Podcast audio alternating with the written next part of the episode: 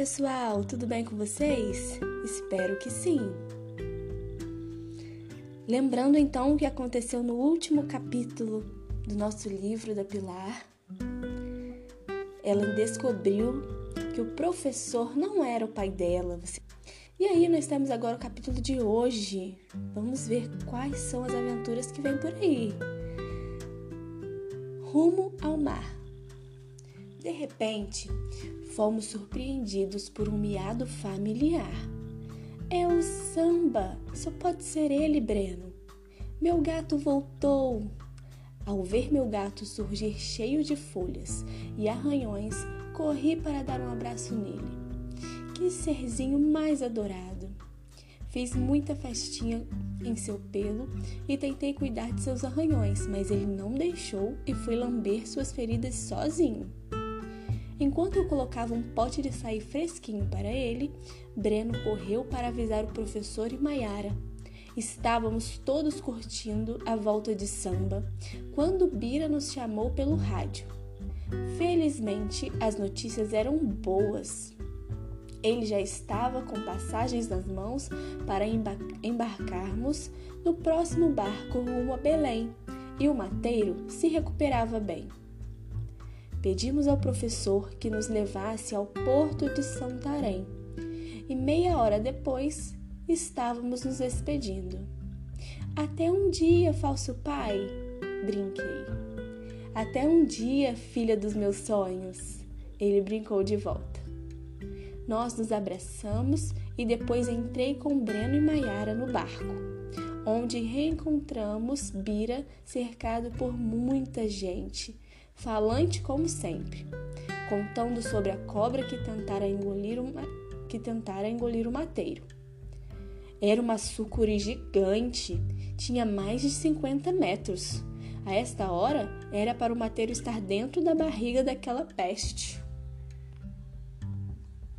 Menos, Bira, menos. A cobra devia ter uns 10 metros, não 50, corrigiu Breno rindo. Que bom que você está de volta. Estávamos com saudades das suas histórias, falei abraçando Bira. E não só das histórias, estávamos com muita saudade de você, declarou Maiara, abraçando Bira de um jeito todo especial. Em seguida, ela me pediu que ficasse um pouco com Quererê e vi que entregou o colar de Muiraquitã a Bira, depois os dois foram sozinhos para a proa e não sei o que aconteceu. Mas o barco partiu. Breno e eu caímos na rede exaustos. Antes de fecharmos os olhos, porém, peguei meu diário e escrevi um pouco sobre tudo aquilo que tínhamos acabado de viver. Decepções, desejos, descobertas. O que mais estaria por vir? O dia seguinte foi de muita preguiça.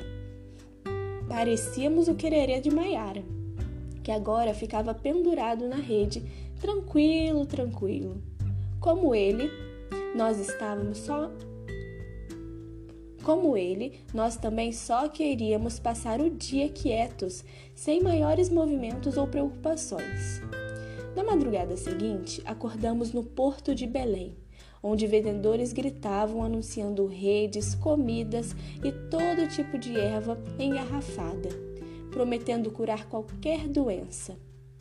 Seguindo Bira, descemos para conhecer o mercado Ver o Peso, onde tiramos fotos com vários peixes de rio que ainda não conhecíamos: filhote, tambaqui, tucunaré.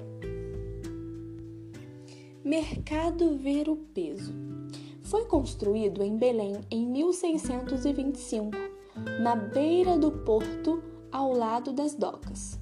É um mercado onde tem de tudo: peixe de rio, camarões salgados, frutas amazônicas, pupunha cozida, tacacá, cumbucas e cestos, colares e brincos e ainda ervas engarrafadas.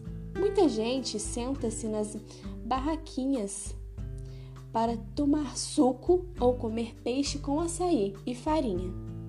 É um lugar super colorido, cheio de novidades, imperdível. tiramos fotos incríveis. E aí vocês podem ver na próxima página uma das fotos que a Pilar tirou com seus amigos.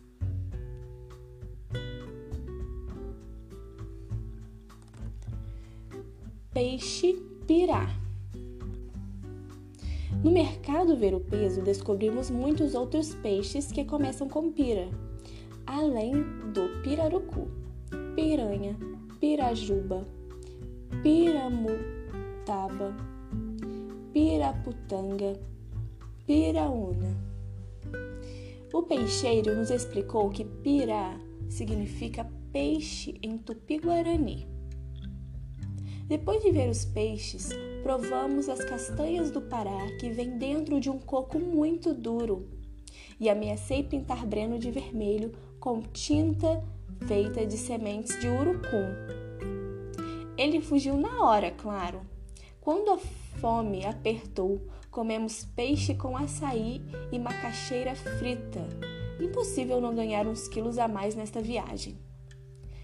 Pelas calçadas de Belém, vi ruas cobertas de mangueiras centenárias, enormes, carregadinhas. Ao notar que, mesmo sem chuva, as mulheres passavam com guarda-chuvas abertos, perguntei: por que elas usam guarda-chuva se não está chovendo? Isso é sombrinha, Pilar para se proteger do sol, disse Maiara. E para se proteger da chuva que cai todo dia às três da tarde, informou Bira. Estou achando que o guarda-chuva é para se proteger da chuva de mangas. Isso sim, nunca vi uma cidade com tantas mangueiras. Brinquei. Calendário amazônico. Na Amazônia, há duas estações: quando chove todo dia e quando chove o dia todo. Nas escolas do norte do Brasil, as férias longas de verão são de junho a agosto, quando chove menos. Já as férias chamadas de inverno, apesar dos 40 graus, são mais curtinhas e acontecem do fim de dezembro ao meio de janeiro, quando chove sem parar. A chuva amazônica nunca é chuvisco ou garoa, não. É uma espécie de chuva açu, ou seja, uma chuvarada danada. O passeio continuou pela beira do rio e só então entendi que a capital do Pará fica numa esquina do rio Amazonas, longe do mar. Na beira do rio, paramos para tomar um sorvete mas de repente fomos atacados por mosquitos.